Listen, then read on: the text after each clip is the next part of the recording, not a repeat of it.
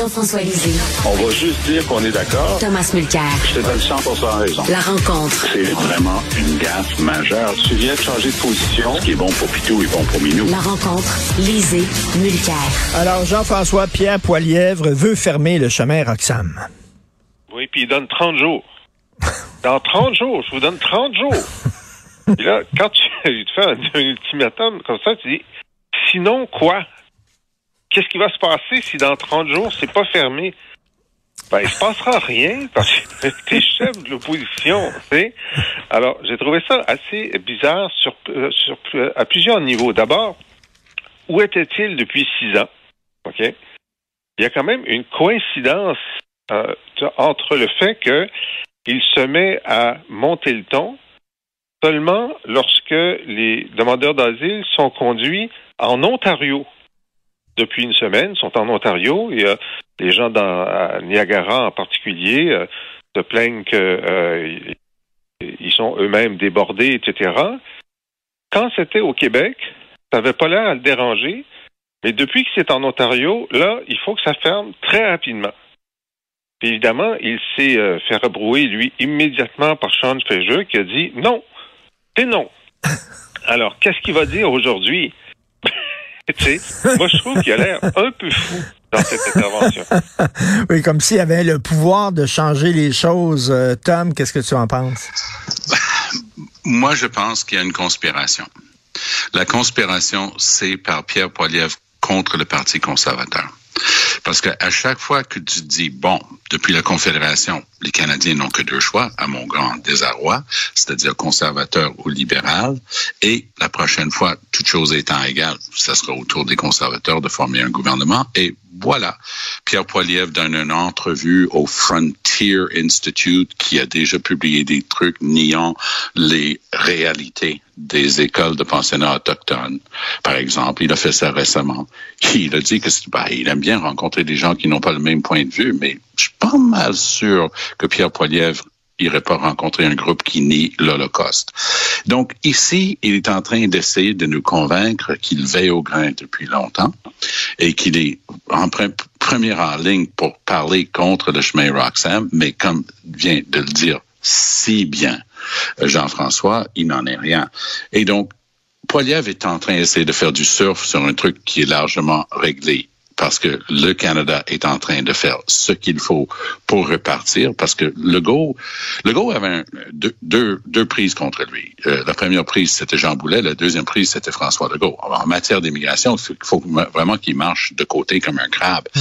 Et là, ce qu'il a réussi à faire hier, le papier, déjà très bon en, français, mais la, la, version anglaise sonnait vrai. Ça passait au Canada anglais. Je fais beaucoup de commentaires au, au Canada anglais.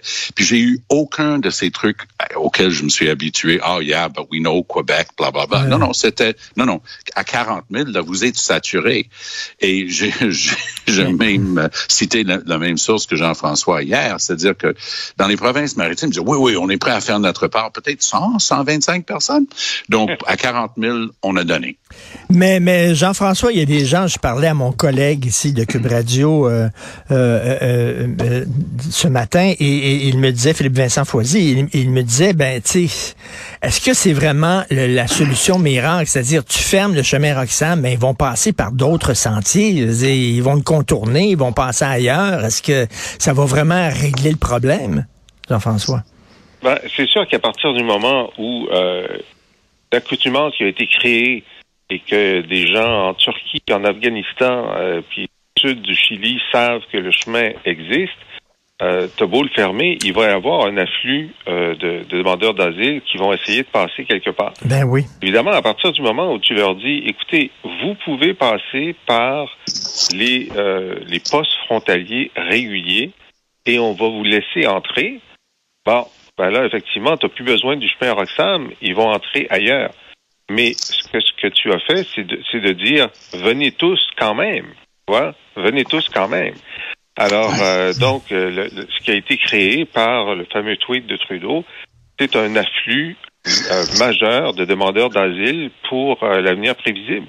Oui, juste que tout le monde suit ta référence parce qu'elle est, elle est super importante, Jean-François. Ta référence au tweet. Le tweet, c'est en plein milieu du Trumpisme et du mandat de quatre ans de Donald Trump, voyant ce qui se passait sur la frontière sud des États-Unis, M. Trudeau ne pouvait pas s'empêcher parce que c'était pas un cheval blanc qu'il a enfourché, c'était un licorne blanc et il, a, il est monté dessus et il a dit par ici. Et il a dit, contrairement aux États-Unis, nous, on est les bras grands ouverts. En ce moment, deux millions et demi de demandeurs d'immigration auprès du Canada.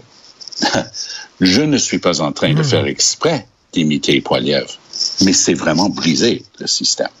Imagine, là, tu, viens d'un autre pays qui a besoin, beaucoup de pays ont besoin d'un visa pour venir ici. Vous avez un mariage de famille cet été. Vous dites, good, on, on, est février, on va faire nos demandes de visa pour que la famille puisse venir cet été. Ils ne viendront pas. Ils n'auront pas de visa. Le système est complètement brisé ici au Canada. Et je le dis une couple de reprises, mais je, je le sens comme ça. Je n'ai jamais dans ma carrière, de longues années, vu un gouvernement complètement s'effondrer sur ses principales fonctions de gouvernement. Oublie les grands débats de ci, puis les sparages de l'autre. Puis... Non, non. Est-ce que tu es capable de livrer des services à la population pour lesquels ils payent? Réponse, pas tellement. C'est pour ça qu'on embauche des compagnies comme McKinsey pour le faire à la place des fonctionnaires parce qu'on ne sait pas gérer quoi que ce soit. Euh, Jean-François, les maternelles 4 ans au Québec, on avait les yeux finalement plus grands que la panse. Écoute, moi, j'attends aujourd'hui euh, l'annonce de la démission de François Legault, évidemment, parce que j'étais présent lors du débat des chefs en 2018 quand Patrice Roy a, a dit quel est l'engagement pour lequel vous êtes prêt à euh, démissionner si vous ne le réalisez pas. Et François Legault a dit les maternelles 4 ans. Ah, Il a dit oui. ça. Ah oui. Alors, oui, oui. Alors j'étais très surpris qu'il dise ça parce que moi je, je, je trouvais que c'était une très mauvaise idée de, de faire des maternelles 4 ans mur à mur. C'était important. On l'avait fait au, au gouvernement du PQ pour euh, pour des pour des familles modestes, mais euh, il y a des CPE, des garderies qui fonctionnent à 4 ans. Ça va, ça fonctionne très bien. Il n'y a aucune raison de déplacer ces gens-là dans les Mmh, maternelles mmh. 4 ans. Et on savait déjà en 2018 qu'on avait une pénurie de locaux dans, dans, les, dans les écoles, on avait une pénurie de personnel et on avait besoin d'argent pour faire toutes sortes d'autres choses que, que d'imposer des maternelles 4 ans. Alors, euh, Jean-François Roberge, je suis pas sûr que quand il était ministre de l'Éducation, il trouvait que c'était une très bonne idée, mais il a fait semblant de vouloir le faire.